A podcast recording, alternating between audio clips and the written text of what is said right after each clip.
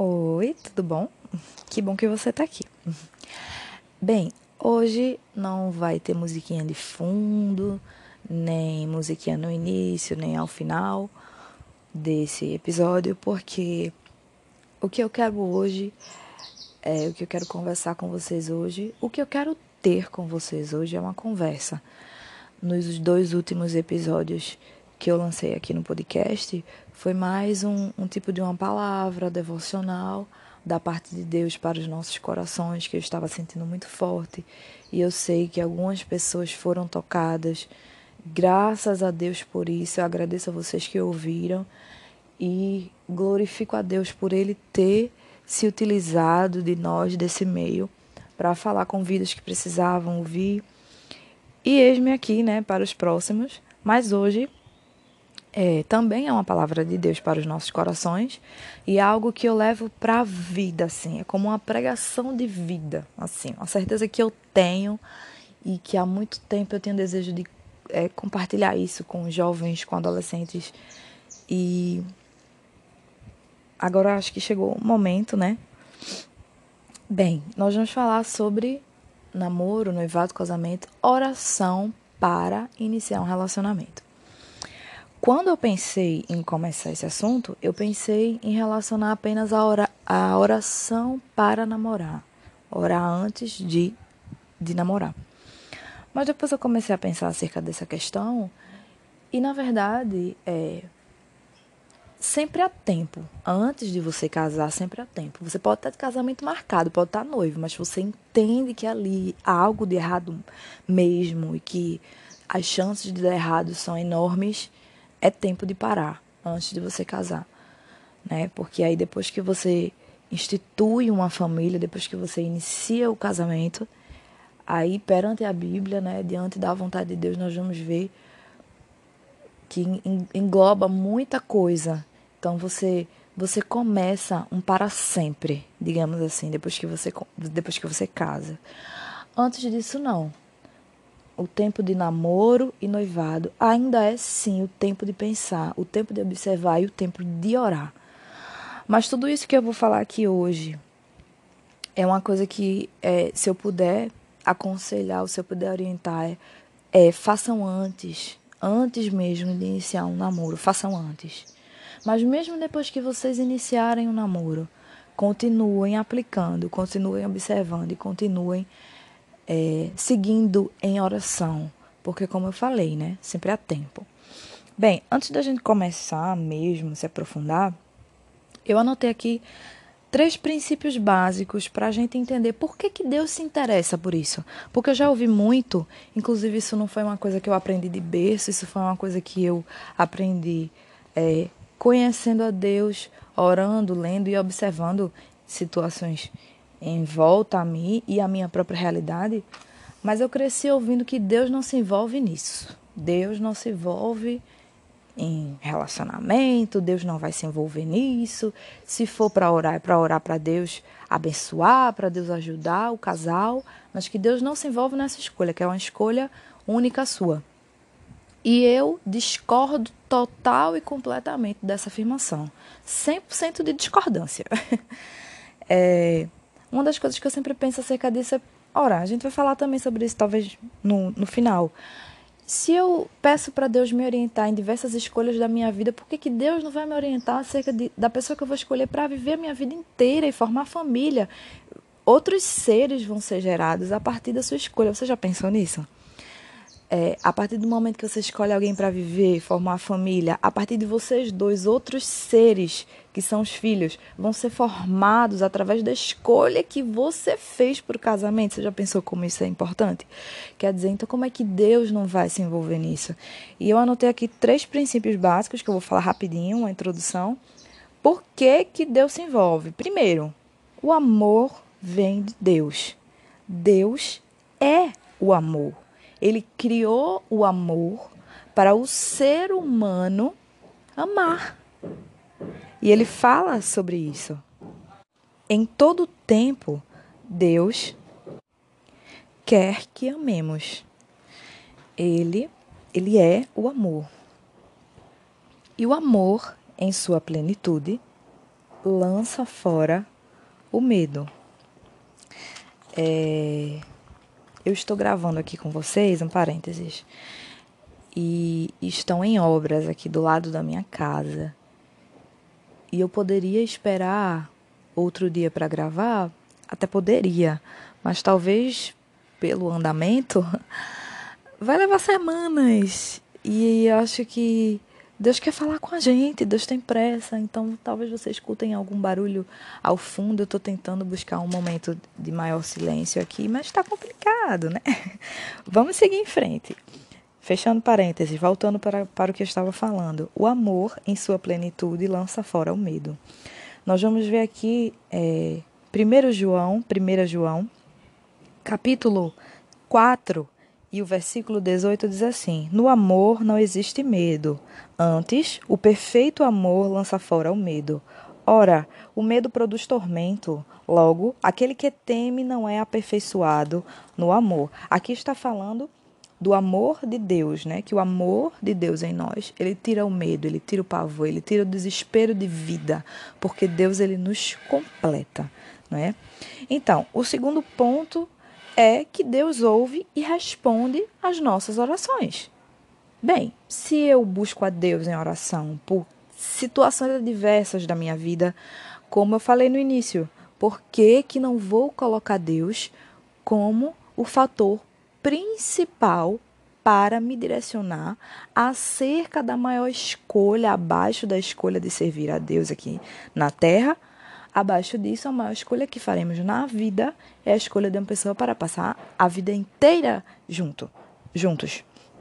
Também vamos ver que Deus ouve e responde às nossas orações. Em 1 João, capítulo 5, versículo 14 e 15, eu vou ler rapidinho, que diz assim: E esta é a confiança que temos para com Ele, que se pedirmos alguma coisa segundo a Sua vontade, Ele nos ouve. E se sabemos que Ele nos ouve, Quanto ao que lhe pedimos, estamos certos de que obtemos os pedidos que lhe temos feito. Também vamos ver lá, se vocês quiserem ler depois, que eu não vou ler aqui para não me estender, mas você anota aí, Mateus capítulo 7, do versículo 7 ao 11. E em vários outros momentos na Bíblia você vai encontrar também versículos acerca de oração e de resposta de Deus às orações. Mas deixo esses dois aqui para vocês meditarem um pouco. E, é, por último, dos três princípios, os três pontos básicos para a gente entender porque que Deus quer lhe direcionar nisso, na sua escolha, é que Deus instituiu a família. Logo, ele é o maior interessado que a sua família dê certo. Ele é o maior interessado que a escolha que você fez para sua vida dê certo. E o diabo, quem é o diabo? Aquele que veio para quê? Destruir todas as obras de Deus. Ele veio unicamente para matar, roubar e destruir. Então, por sua vez, ele é o maior interessado em quê? Oposto a Deus, em fazer com que dê errado a sua escolha. Em tentar destruir tudo que Deus quer para você através da família que Deus quer que você forme. Então nós vamos ver que Deus instituiu a família. Anotem aí que eu não vou ler porque são muitos, vai ficar muito extenso, mas vocês anotam para vocês lerem depois. Gênesis, capítulo 2, versículo 24.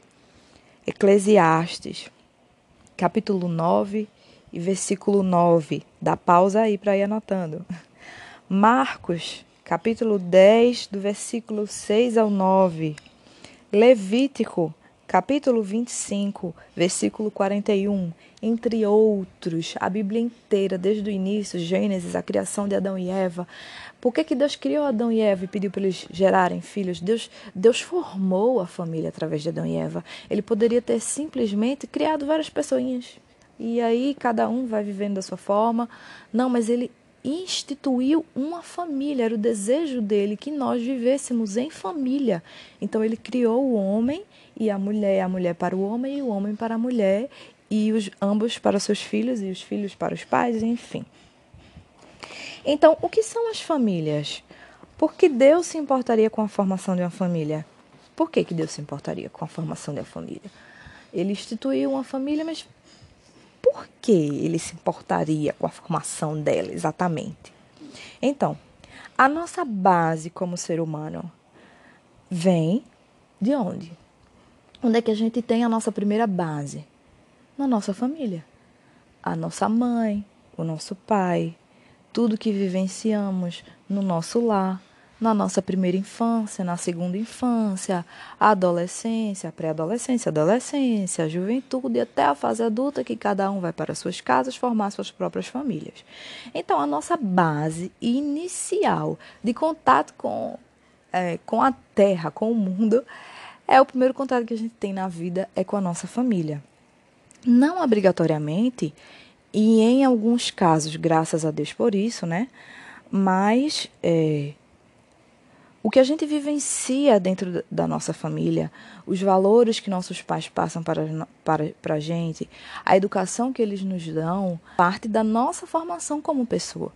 Em alguns casos eu disse graças a Deus que não, porque tem famílias que são completamente desestruturadas e pessoas que crescem e fazem o oposto do que aprenderam. Às vezes, é, adolescentes que são criados por pais que são é, presidiários, que são alcoólatras, e eles conseguem é, ter uma realidade, formar uma realidade totalmente diferente daquilo que eles foram criados dentro de casa. Saem dali, estudam, se formam, formam uma boa família, é, servem a Jesus, totalmente diferente daquilo que eles aprenderam. Mas, no geral, de uma forma geral, e em sua maioria, nós somos, carregamos marcas que são espelhos do que vivemos em família, não é verdade?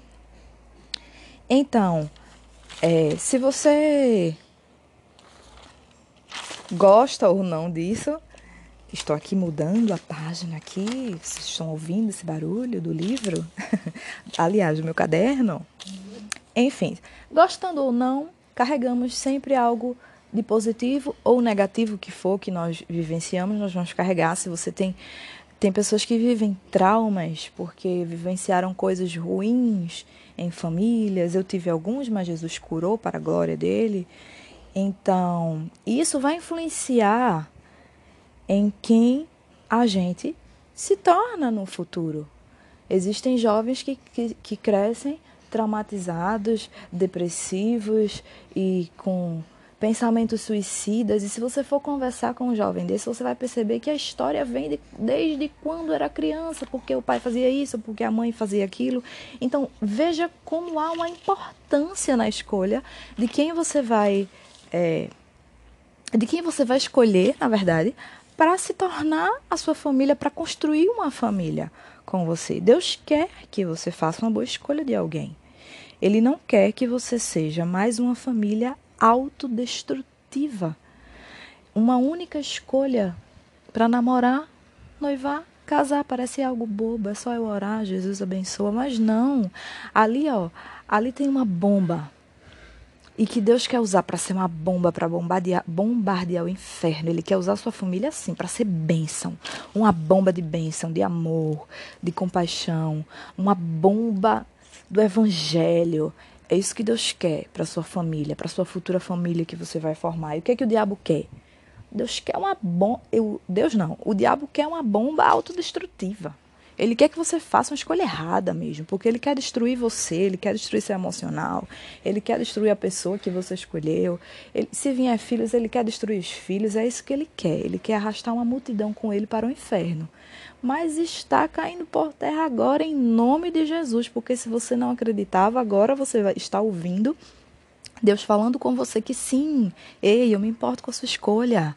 Eu quero lhe direcionar para você escolher bem, para você viver bem, porque não que vai ser perfeito, porque todo mundo tem defeitos e a gente tem que aprender a conviver com, com os defeitos, tem que aprender a conviver com dias ruins, mas é, no geral, Deus quer lhe fazer feliz. Deus quer que você faça uma escolha feliz, uma escolha útil para o reino dele e não uma escolha vulnerável para o reino das trevas atuar.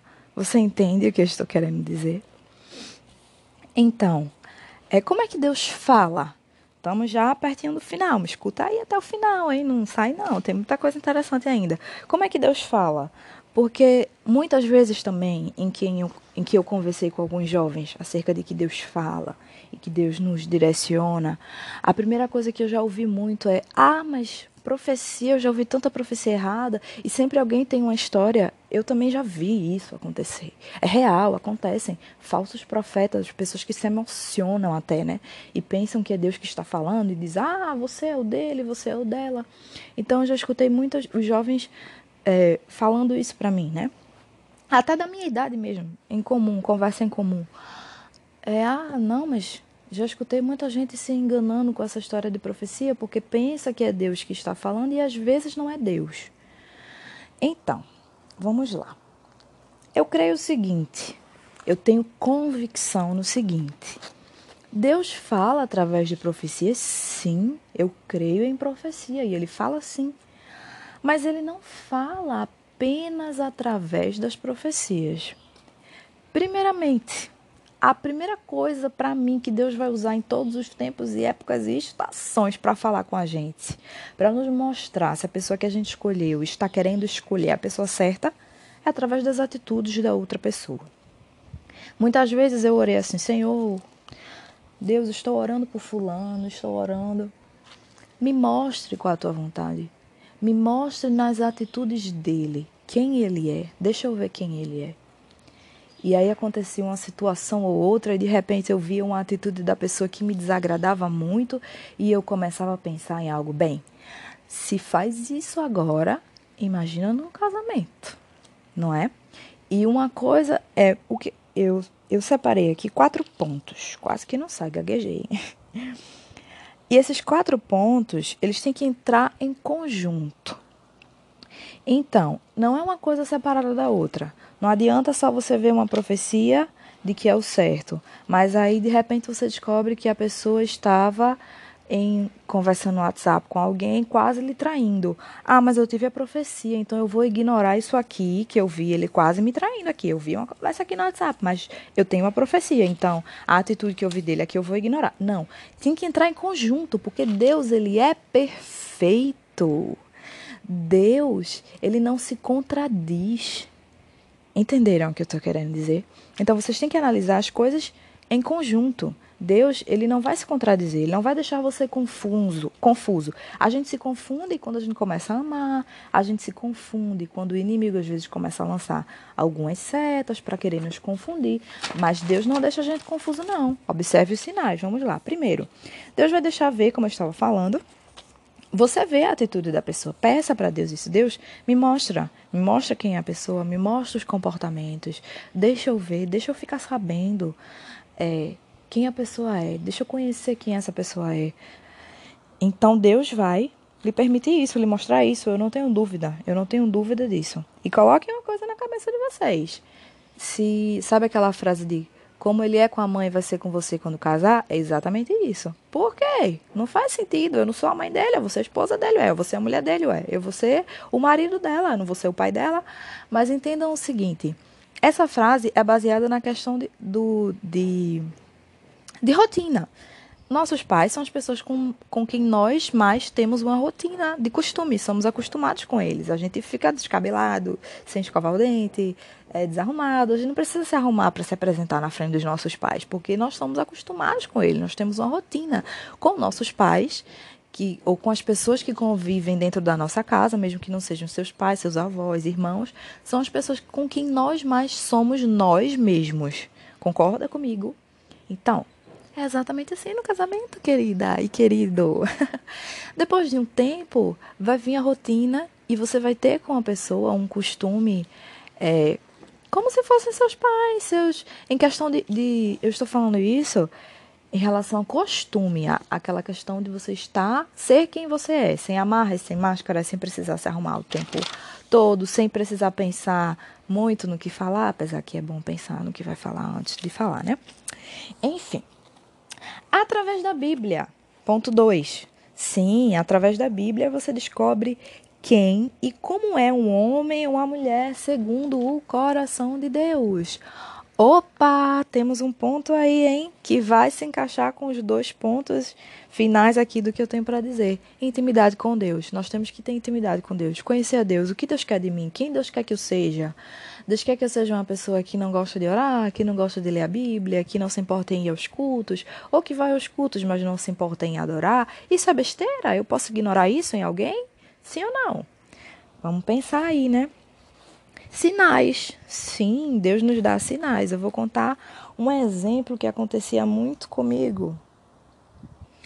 É, algumas vezes eu pedi sinal a Deus, sinais a Deus, acerca de pessoas em que estavam querendo iniciar um namoro, enfim. Antes de eu conhecer o meu marido, né? Meu, meu esposo. E eu sempre orava assim, além de todos esses que eu falei acima, que era parte da minha oração também, Senhor, me mostra quem a pessoa é, Senhor, e eu observava se a pessoa era um cristão de verdade, porque isso era muito importante para mim, muito mesmo. E eu uma, uma coisa que eu pedia como um sinal a Deus, além de outros, eu dizia: Deus, se for da tua vontade, faz com que meu pai goste dele. Isso antes de namorar, tá? Porque meu esposo foi meu primeiro namorado e único. Graças a Deus, porque era o, era o meu sonho de vida. Namorar, nós vai casar com a primeira pessoa que eu casasse. Quem gosta de sofrer por amor, né, amigos? Ninguém gosta de sofrer por amor. Então eu tinha muito medo de sofrer, iniciar um namoro, achar que ia casar e de repente terminar e ficar sofrendo. Então, é, eu pedia sempre a Deus, nesses pré-namoro, entre aspas, estou fazendo as aspas aqui. Senhor, eu faz com que meu pai goste de fulano, se for a tua vontade. E olhe, meu pai nunca gostava de ninguém. E juntando com as outras coisas que eu falei aqui, que eu também pedia em oração a Deus, eu ia observando uma atitude ou outra. Às vezes não é nem que seja uma pessoa errada, sabe, gente? Não é que eu estou dizendo que todo mundo que vai se aproximar de você vai ser uma pessoa de mau caráter. Não, pode ser uma pessoa boazinha, pode ser uma pessoa legal, mas que Deus tem um propósito diferente na vida dela. E às vezes, através de uma simples conversa, você percebe que aquela pessoa está com um propósito totalmente diferente daquilo que Deus tem para você e que você já sabe que Deus tem para você. Então, veja, são propósitos diferentes como é que propósitos diferentes e caminhos diferentes vão se unir e se tornar um só? Não vira um só. É desastre. Vai ser aqueles casamentos que a gente vê aí, que são pessoas casadas no nome, mas cada um vive a sua individualidade. E não é isso que Deus quer. A Bíblia diz: se tornarão um só, é o que a Bíblia diz. E não dois vivendo numa casa, mas cada um faz o que quer. Não. Deus une propósitos. Eu acredito que vocês já ouviram essa frase. Então, enfim, é, apenas uma vez meu pai é, até gostou de um rapaz, achou ele uma boa pessoa, mas faltavam os outros pontos para mim, não, não tinha sentimento, não inicie nada se não houver sentimento, só porque é uma boa pessoa, não faça isso jamais. Deus quer que você ame. Deus quer lhe fazer amada, entendeu? E o ponto final que eu deixei por último, as profecias. Sim, creio em profecias. Sim, se houver a junção de tudo isso que eu falei agora, e Deus ainda usar alguém em profecia para você dizendo: Eu quero unir vocês. Glória a Deus por isso, amiga. Segue em frente que Deus está no controle. Por que, que eu não devo, então, começar um namoro e orar apenas depois para Jesus abençoar? Se a pessoa com quem estou é tão boa, sou eu, se a pessoa com quem eu tô, poxa, eu conheci um rapaz, ele é tão legal, ela é tão boazinha, por que, que eu não posso então começar? Porque ele é tão dedicado na igreja, ela é tão dedicada, ela gosta de pregar, ela gosta de cantar, ele ama tantos pais, sou eu, dá você nem vê. Ele ama tanto a mãe dele, ele é tão trabalhador. Por que, que eu não posso então começar? Para mim, Deus já disse sim. Poxa, eu tô vendo todos os sinais aí, ó. Ele é uma boa pessoa. Por que, que eu não posso orar depois? Simples. Porque só quem conhece o coração humano e o futuro é Deus. Você tem domínio sobre o futuro? Não temos. Você tem domínio sobre o que se passa no coração e na mente da outra pessoa que muitas vezes você acabou de conhecer? Não, nós não temos. A pessoa pode não ser o que mostra ser. É tão simples pensar acerca disso. E como eu falei agora há pouco, Deus pode ter um propósito para você e outro para ele, e outro para ela. E esse é justamente o motivo pelo qual esperamos ele dizer sim ou não, porque só ele sabe de tudo. Porque só ele sabe o futuro. Só Deus conhece o coração. Eu conheço histórias de pessoas que é, amaram e que depois de alguns anos, depois de algum nível de intimidade, foi que conheceram quem era a pessoa de verdade e perceberam. Eu tenho uma história na minha família, né? Meus pais fizeram escolha e depois conheceram um ao outro quem era de verdade e que talvez não era para ser ou que não era para ser da forma que foi, eu não sei, são coisas que só Deus e eles não diz respeito a mim, mas você só vai conhecer alguém de verdade convivendo com ela intimamente. E esse íntimo você só vai ter através de um casamento. Como é que eu vou saber 100% de como é alguém? Mas eu sirvo a um Deus que sabe 100% de como é o outro. Eu sirvo a um Deus que me ama e que não quer me ver derramar lágrimas. Eu sirvo a um Deus que eu creio que tem um propósito através da formação das famílias. Então, só Ele vai saber lhe dizer: essa pessoa não dá certo para você. Uma outra história que aconteceu comigo também, eu nem, eu nem ia citar, eu acho que já está muito longo esse episódio, eu espero que você ainda esteja me ouvindo, já estou terminando. Uma história que aconteceu comigo também, é, aconteceu muito, algumas é, vezes isso, e mais uma foi que me chamou mais atenção, eu não vou dar detalhes porque as pessoas podem ouvir e associar de quem eu estou falando, mas um certo jovem que era dedicado na igreja e se interessou e queria iniciar um namoro e eu fui orar e Deus me disse não. É um lobo. Mas eu não vi um lobo, gente. Eu olhava para a pessoa e via um servo. Então se passaram anos, eu dei ouvido à voz de Deus, dei ouvido, é, mesmo não enxergando um lobo, eu dei ouvido e disse não, e segui minha vida, e se passaram anos. E bem, se eu pudesse contar vocês detalhes, eu só posso dizer uma coisa: Deus tem razão. e Deus me deu um grande livramento.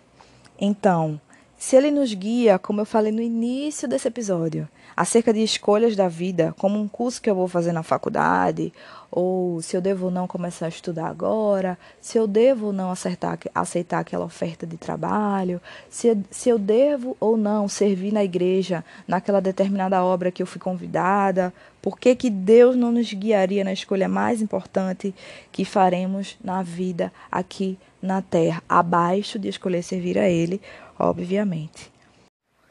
Então, gente, sim, Deus vai falar com você, Deus vai lhe direcionar é, por conta de tudo isso que eu falei hoje aqui nesse podcast. E ele vai falar com você lhe dando sinais. Ele vai falar com você, resumindo, ele vai falar com você mostrando quem é a pessoa com quem você está, deixando você perceber as atitudes dela, deixando você perceber quem ela é sem máscaras por conta de uma atitude ou outra. Você vai juntando e vai percebendo que ali não está muito bem.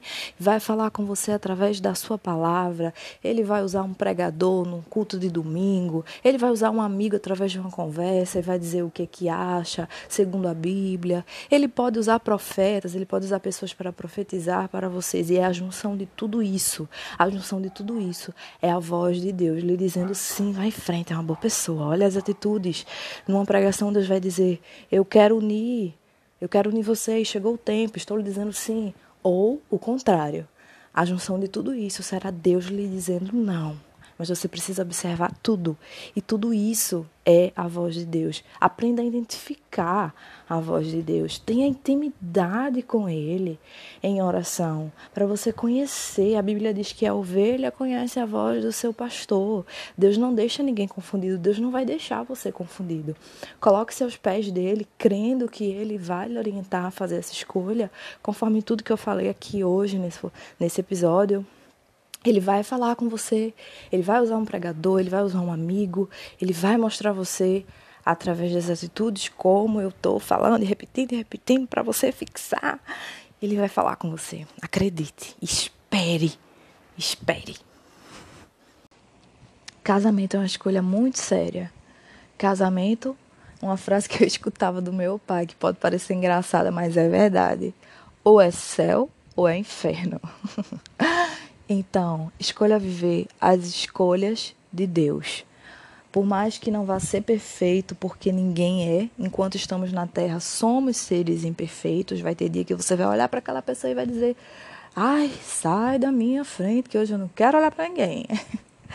Mesmo num casamento abaixo da bênção de Deus, sim, tem dias assim, sabe? Mas no geral serão dias felizes.